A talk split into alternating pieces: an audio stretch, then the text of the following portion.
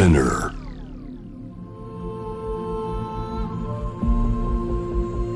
Poppen Innovation World Ella Podcast from the next Ella. 真鍋大斗がナビゲートしています突破イノベーションワールドエラここからはさまざまなジャンルのイノベーターをお迎えするトークセッション from the next era 対話の中からイノベーションの種を導き出します今回は映像作家関和明さんをお迎えしていますよろしくお願いしますはい、よろしくお願いします。これは 肩書きはえ今は映像作家ではいまだ大丈夫なんですか、あ、もう全然、はい。僕は映像作家かな、映像デ監督ィレクター映画監督、ええ映画監督。まあ、だから、そうですね。まあ、映画監督、そうですね。初めて商業的な映画っていうのを今回やらせてもらったので、まあでもまだね、1年生っていうことで、はい。まだおこがましいかなと。はい。いやいや初めて会ったのは何年前ですかね。僕も正確に覚えてないけど共通の知り合いに紹介してもらったんですよね、なんか面白いやつがいるっていう、って言われて、でライゾマにお邪魔したんですよ。青学のあたりにあった時、はいはい。表参道にちっこ,、うん。ちっこいオフィスを、オフィスというかね作業場を構えてた頃ですね、うんあれが最初だったっけ、ああ謎のイベントあれね。そうそうそう。あ思い出しました。はい。謎の。思い出しました。でもあの時全然僕はもう真鍋君はまあ当時からもうなんかもうヒーローだったのであ真鍋大斗は DJ やるぞって言ってでそこにそうです。ね僕は VJ としてお邪魔して、なんかちょっとこう裏方的に映像出したりしてたん。ですよねだけど僕その時ねちゃんとご挨拶してなかったですよ2000僕山下多分出てたのかな。もう関君はミュージックビデオとか Perfume のすでにやってた頃ですよね,、はい、ね。2003年とかですか？ああでもどうなんだ？4年とかそんなもんですよね。うん。そうそう。はい。でまあだから10年以上前ですね。いやもう10年以上前どころかもう1718年前ですよ。本当に。やばいですよ。いやーやばくはないやばくはないです。いやだから僕は一方的にもちろん当時ははい。知ってたけど、そうです。ね当時あの僕もミュージックビデオはとはいえなんかそんないっぱいやってるっていうかは割と駆け出しの頃だったんですけど、なんかそのやっぱ映像の表現としてやっぱミュージックビデオってこういろんな新しいものとかどんどん進化したものとかこうなんか試す場でもあったりしたから、うんまあ今もそうなんですけど、まあなんかないかなって言った時に、まあその当時遊び程度に触っていたそのプログラムのソフトでできた映像のそのエフェクトみたいなのをそのミュージックビデオで使ってたんですよね。うん。でそのプログラムのソフトのなんか参考書みたいのに普通に真鍋大斗の例みたいなのでこう 出てたりしたんで、まあ、そういう意味では僕はよく知ってたし、もうそういう意味ではもう先生みたいなね当時からいやいやいや。大斗君はそのいやねでもそういう言言ったらニッチニッチなっていうか、まあ、アンダーグラウンドな、ね、うん。まあ言ったらそのマックスってソフトですけど商業ベースのミュージックビデオにね使ってる人って日本だといなかったんじゃないかなっていう、どうしてもその Perfume っていうアーティストっていうのもあるので、何かまあ最初から最後までそれで作るっていうのは難しいっていうのは分かってたし、うん。まあ、解像度も低かったので、うん。何かその何か一つのこうエフェクトになればいいなっていうぐらいで使ってたんですけど、それをちゃんとこう当時の、ね、そういうやってた人たちはあれだみたいな風にこう気づいてくれて、ね。まあ特に大斗君もそうだけど、うん。やっぱりすごいね当時から関君ぐらいしかでもいなかったんじゃないかなっていう気もするね。まミュージックビデオもまうんあ作ってて多分なみんな VJ やってたと思うんですよ僕みたいな感じで。で VJ やってってだんだんだんだんシアターの方に行ったりとかうんうんうんミュージックビデオとかに行くと思うんだけどうん。関君はその時ミュージックビデオやっててそうですね、出身がというか、まあ、そもそも映像に携わりたくてこう仕事を始めたのもあって、でまあその中でやっぱ当時というかまあかなりこう仕事を始めた時が一番こう映像がこうどんどんどんどんデジタル化していくっていうか、作業も含めて、まあ昔は例えばフィルムで撮ってたのをテープに落とすみたいなことがあったのが、もう撮る撮ってる段階からまあこうデジタルで、編集もデジタルでやるっていうのの、ん。本当にちょうどこう変わる瞬間に仕事を始めたっていうのもあって、うん。だから映像を目指してる人は最初は本当にこうアナログな脳なんですけど、まあだからやっぱデジタルのなん。かこう機材を触ったりとか勉強したりとかっていうのをしていく中で、あこうプログラムでこう映像生成できるんだみたいなのうんを、まあ割と友達とあこれ面白いね面白いねっていうのをやってたっていうのをすごく思い出しますけど、うんうん。それでえ Perfume をやるようになったのは？デザインをおやる若い人を、まあ、Perfume のチームが探していたところ、ちょっとまあ僕の名前というか、まあ、うちの会社の名前が上がって、まあ、そこにいる若手っていうことで僕がこう手を挙げたっていうような感じなんですよね。その時な何歳ですか、何歳ぐらい？その時今2 5 6ぐらいですかね、僕がまだ。なるほはい。まあ本当にだからデビューするっていう時だったので、彼女たちが。どその時まだロゴとかもない頃ですか、パフュームはそうですね。なので、もうそこら辺のロゴを作るところから始まりましたね。ええあの、今、まあ、今もちょっと使ってもらってる、こう、ちょっとこうネオンっぽい感じのやつ。で Perfume やってた後に、まあ、Perfume もね、そのその頃やってたミュージックビデオ「エレクトロワールド」「コ。ンピューターシティ」あとチョコレートディスコ。ほぼ全部ですよね、ええその改めて思うと、あんなに長い期間一緒に、そういう映像作家とミュージシャンがずっと一緒にやるっていうのはなかなかこう稀有な関係性だなっていうのはいいまだに思いますけどね。ねそうですよね。まあなんか例えばミュージックビデオって、まあまあ、そのちょっと前ぐらいだとワープとかねあのクリス・カニンガムとかがうん。いた頃とか、まあ、ビョークとねやったりとかゴンドリー。ゴンドリーがやったりとかあったけど、ずっと同じ人がやってる例って結構少ないうん。結構日本でも珍しいんじゃないかなって、まあ、振り付けもね、音楽もずっとそその時からねずっと。その時ずっと一緒のメンバーでやってて。髪型も変わらず。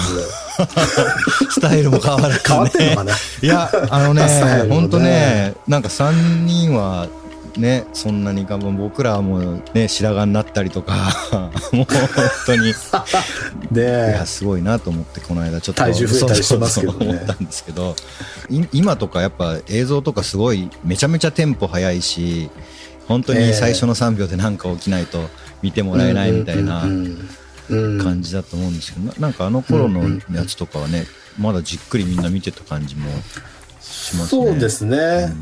長回しで OK5 のね OK5 ですねやっぱり。あれアイオンあれもだからやっぱ OK5 も、うん。あれはとにかく見た方は分かると思うんですけど、まあ壮大なスケール感になっていくので、とてもとても大変でしたね。ただ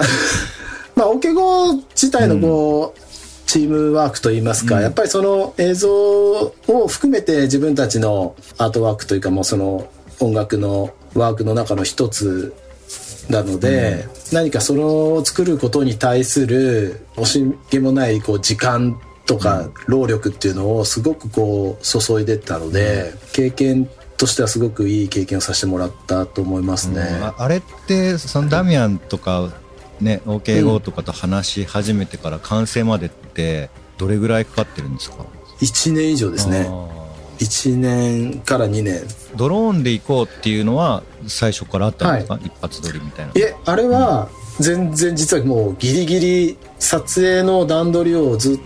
えーやり始め、要するに企画が決まって、流れも決まって、えーロケーションが決まって、でそこからじゃあロケーション見に行くって言ってこう下見を行った時に、あれじゃあ結局ここからこうってどうやってやるんだっけみたいなのを、えー、そうなんだ。そうなんですよ、えー。だから割とこうば撮影の場所が決まってから決まったような感じですね。なるほど。ねでもあのミュージックビデオ自体は割とそ、ね、ドローンで一発撮りしたみたいな印象がね一番強いからもともとそういう企画なのかと思ったらそうじゃないんですね。じゃなくてそうですね。やりたいことがまず先にあって、まあだから部屋の中にあった仮面人物が、まあ、サビで俯瞰に行って、降りてきて、で最後また一番上まで行くみたいな話で、まあもちろんドローンを使うんだろうなっていうのはもちろんあったんですけど、あれなんか乗ってるじゃないですか彼らがあれなんて言うんですかね、はい、あれはねユニカブ。ユニカブ。ユニカブ。うん、ホンダのユニカブ。モビリティですねあれ。あれは、うん。あれももっともっと決まってたって感じですか？あれだそうですね。まあ要するにやっぱ OK5 がホンダと、えータッグを組んで、えーミュージックビデオを作るっていうのところで、ホンダさんからのこう支援だったりとか、何かこうホンダのせ宣伝にもなるようなものっていう,、まあ彼らがそそれ以降いろいろいろんな例えば企業さんとかとタッグ組んでやってるやつの割とこう走りじゃないですかね、まあ、ミュージシャンが企業と一緒に何かを作るみたいな、うん、ね大掛かりなミュージックビデオって多分普通のねミュージックビデオの制作費ではねできないですもんね。到底できないことだったりもするので、だからそこら辺のシステムを作っていったっていうのもすごく一個発明的だと思いますね。やっぱりミュージックビデオって、期間が短いことと、まあ、予算が少ないことと、はい、ただ自由なことができるっていう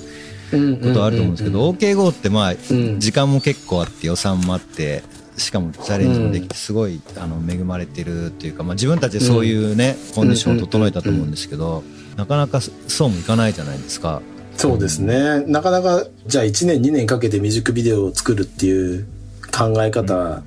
に至れるアーティストはほぼほぼいないというか、ないんじゃないかなっていう。どうしたらいいんですかね。そうですね。でもやっぱり、どう出会うかしかないと思うから、うん、まあ作家は作家でこういうアイディアがあるだったりとかを、うん、まあとにかくこう作っていって、うんでそこでどういう曲と合うかっていうのをマッチングするしかないのかなとは思うんですけど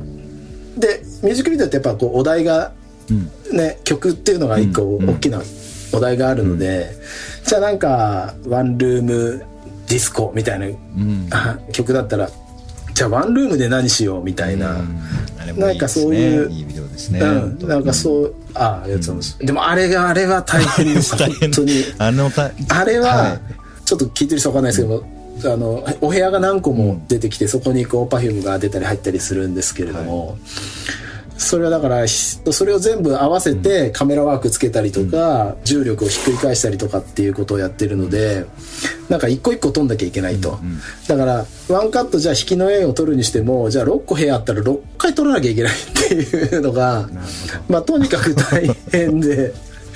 4分あるじゃ曲だったら単純計算で言ったら3倍4倍ぐらいになっちゃって取る量が。だから考えたはいいけど実現がすごく大変だったなっていうのがありますね。そういうのばっかりやってますよね。そうですね。企画書書いたりコンテ書いたらもうやるしかないので。あまあでもね本当ずっと新しいアイディア出してね常にやってるからすごいなと思うんですけどなそのアイデアの源みたいなのって、どっから出てきてると思います、は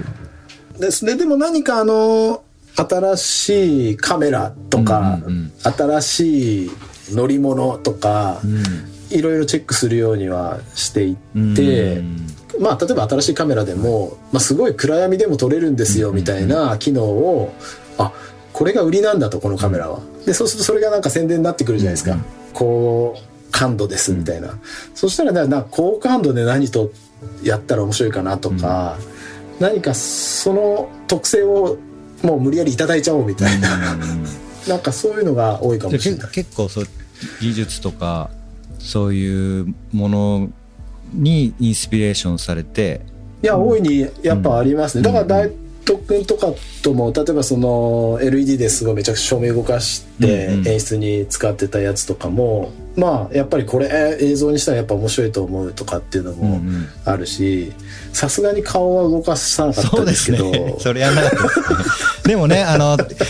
手の筋肉とかね動かすミュージックビデオフォルティディエールって人のやつは関君にあの撮影で監督で入ってもらってとかもね一緒にやったし今ないんですか？なんか。高速。まあでもねこうこういうところで話しちゃうともう誰かにやられちゃうかもしれないけどなんかあるんですか？今。そうですね。トリッキーなことは実はあんまり知識としてなくて、うん、なんか今すごくこう海外でも撮影がほらあの合成しなくても、うんうん、アンリアルエンジンっていうかあの、うん。CG をね、うんうん、リアルタイムで作ってって、うん、普通だったらこうグリーンバックっていう合成用の素材で、後処理でグリーンをこうキャンセルして CG を載せるみたいなのが、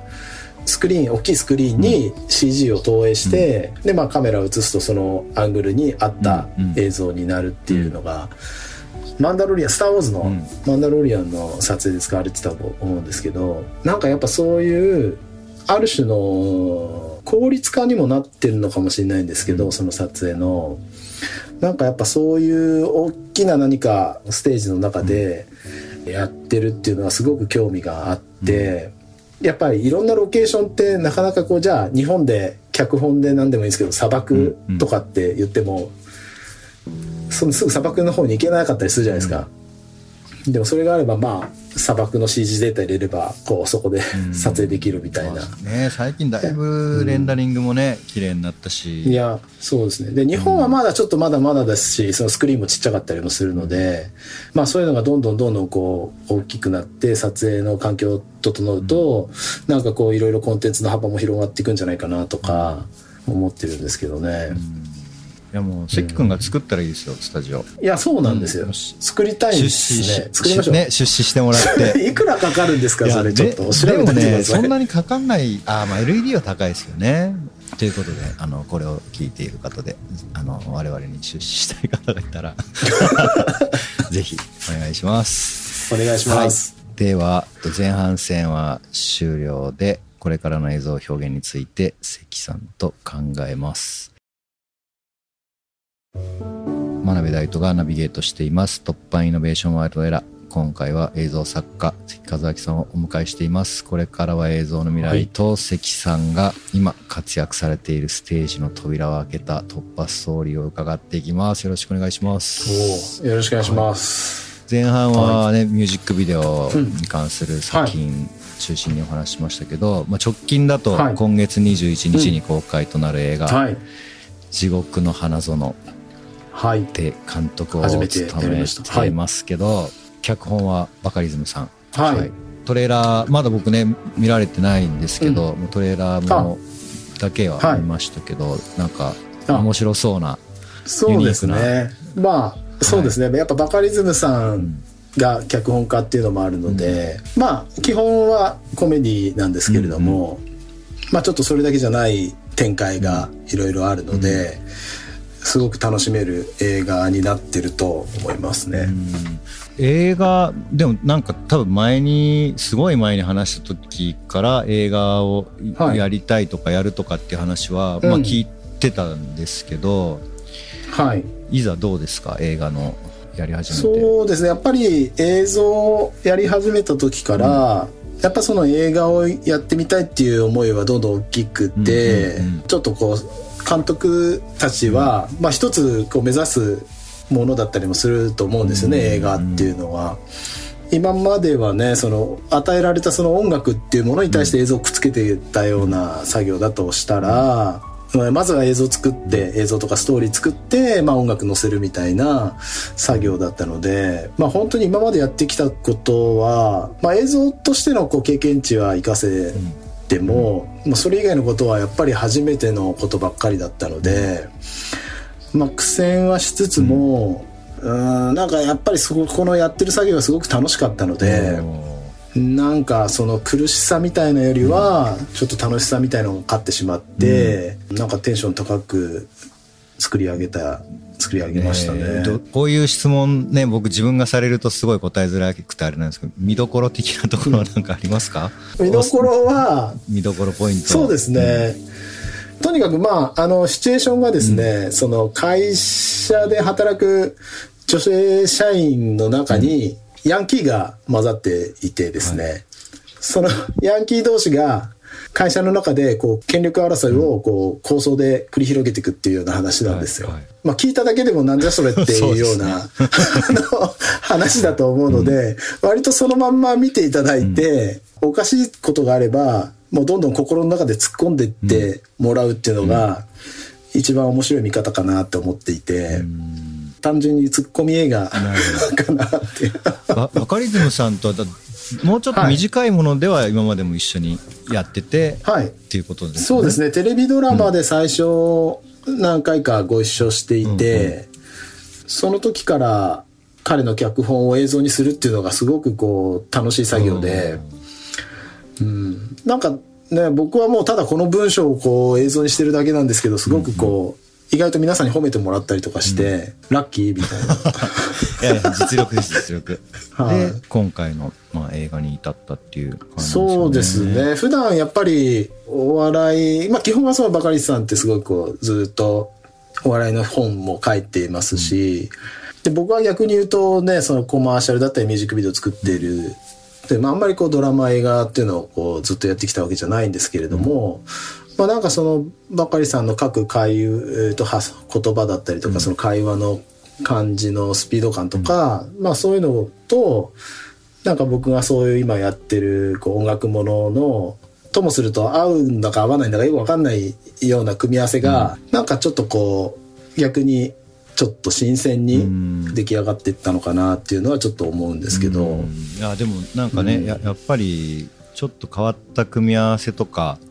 そういうところでね、新しい表現とかね作品の形態とか生まれると思うので、ね、やっぱバカリズムさんとの出会いっていうのもすごい大きかったっていう感じですかね。普段普通にしてたら何か合わなかったような方だと思うんで、うん、やっぱそれをこう人づてに紹介していただいたりとか、うん、まあ、この人バカリさんってやったら面白いんじゃないって言ってくれた方がやっぱいるから、うん、なんか割とこう今の結果があるような気もしているので巡り合わせというか。まあありますよね、っていうかもう本当にそれだけみたいなこともなんか結構 それだけって言ったらあれですけどやっぱ人とのね出会いですごい大事ですよね。本当にね。そうですね。うん。あとまあ今だと、まあ、いろんなねあの映画でも映画館だけじゃなくていろんな配信のプラットフォームで、はい、あの、はい、公開されたりとか、まあ、見方も、長編の映画も見方が結構変わってきたじゃないですか。はい。なんかそういうことって、その映像を作る上でなんか影響とかってありました、うん。うんうんそうですね。やっぱりその1時間半とか2時間とかで、うん、えー、一つ終わらせなきゃいけないっていうところの、やっぱその1時間半2時間でワンパッケージのものを作るっていうのはとても作る上では意識しましたね。うん、ネットとかのプラットフォームだと本数を見てもらうためにどうするかみたいな作り方があると思うんですけど、ね一回バーンって見てもらって、うん、それでこうなんか充実感を持ってもらうっていうところの作り方っていうのは、うん、おそらく別物なんじゃないかなっていうのはちょっと感じましたね。またあと単純に大きい画面で見たり大きい音で聞くとか、うん、他に邪魔するものがないって、とってもこう経験としてはこう変え難いものだなっていうのはすごく思いました。やっぱりぜひ映画館で見てほしい。そうですね。すごくくだらないですけど、それを大きい画面で見るっていう、うん、俺何やってるんだろうっていう感じも、たまにはいいと思いますよ。じゃあちょっとね、はい、皆さんぜひ映画館に足を運んでみてください。はい、よろしくお願いします。今後チャレンジしていきたい世界っていうのは何かありますか、そうですね。やっぱり、まあ、今回その実写の映画をやらせていただいて、うん、うん。やっぱりこのもっとこの規模だったりとか、うん、何かやることを日本だけじゃなくて、うん、もう本当にアジアとか海外とかでもなんか通用するぐらいのものを作っていきたいなっていうのはすごく思いますね。やっぱ日本のコンテンツでやっぱねアニメーションとかすごい注目されるんですけど、うん、なかなかこう実写のものって注目されなかったりもするので、そうですね、確かにね、はい、ちょっと難しい部分があるんですけど、うん、なんかそこにこうじゃあどういったもんだったら見てもらえるかとか、チャレンジするんだとやっぱそういうところを挑戦していきたいですかね。あれですね世界的な賞を受賞するとこまで到達してほしいですね。そんなね、はい、頑張ります。応援してます。はい。さていろいろとお話を伺ってきましたが最後にさまざまな表現を通して作品を発表し続ける関さんがご自身が抱えてきた壁を突破して今活躍しているステージの扉を開いた突破ストーリーを教えてください。すごい、ね、難しいお題ですけど、お願いします。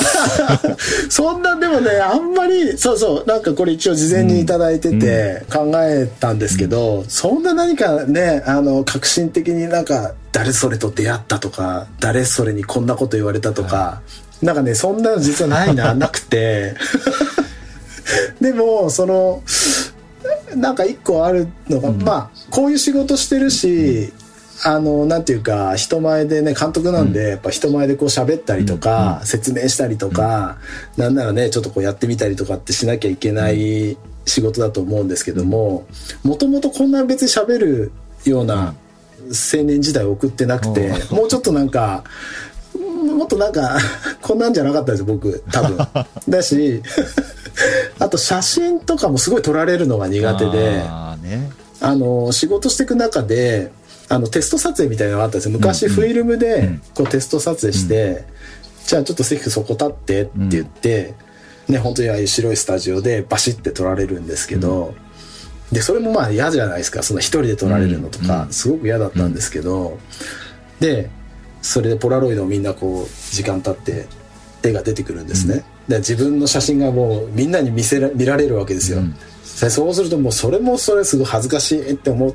てたんですよ、だけどなんか一時気づいたのがもうなんか見られるの嫌だなとか思ってたんですけどその要するにスタッフはそのポラロイドを見て何見てるかっていうとなんかじゃあ照明がどういうふうに当たってるかとか、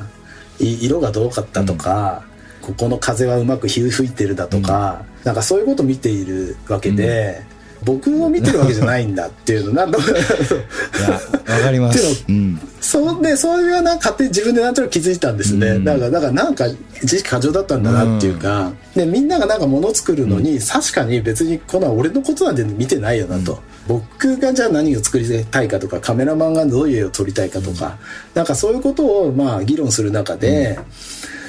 ねなんか恥ずかしがってる場合ではないっていうか、うん。なんかそういうのにちょっとこう気づいたどっかで気づいたんですよね。でなんかそういうのがあってからちょっとこう喋るのが楽になってあ人前で喋るのもなんか僕が喋るっていうかなんていうか僕があまあこれを作るのにこうした方がいいんじゃないかこうしたいっていうのを聞かせるためにもう喋んなきゃいけないっていうか、うん。じゃないとやっぱ伝わらないですしそこでなんか「うん」とか言ってても何も進まないんだなっていうのをなんかすごく思った時に、がなんかそこでちょっとこう自分がなんか変わってったようーな、ねいやーいやでもね僕もすごい苦手だったから、でも自意識過剰だったなってある時思ったことがあって。ちなみになちなみに何があったんですか？僕でもあもう人前で話すの苦手すぎてアナウンススクールとか行ってましたからね、うん。せっくん知ってるかもしれないけど その話し方教室とか通ってたぐらい話す人前で話すの嫌だったからまあねこういうラジオでしこういう喋っててこういうこと言っていいか分からないけど、まあ、そんなにみんな一生懸命聞いてないよなってある時思い始めました。ああその一言一句間違えないように喋んなきゃとかなんかねね。そういうのとかねあのちょっと気にしすぎててあの、うんううんまく喋れなかったけど、いやでもそれだってそれを直しちゃったらね大斗君っぽくもないし今のでいいんじゃないのってすごく思いますねいや、まあやっぱりいろんな人の声が届くような時代になっちゃったから、そういうことを意識する人すごい増えたと思いますよ。やっぱり。うんなんか余計なことを言わない方が、特に SNS なんて余計なこと言わない方がいいみたいなのはもう常識ね、みたいになっちゃったりすると思うんで。でも、まあ関君もそんな時代があったということですね。ありましたはい。ありがとうございます。では、from the next era 今回は映像作家関和明さんをお迎えしました。ありがとうございました。ありがとうございました。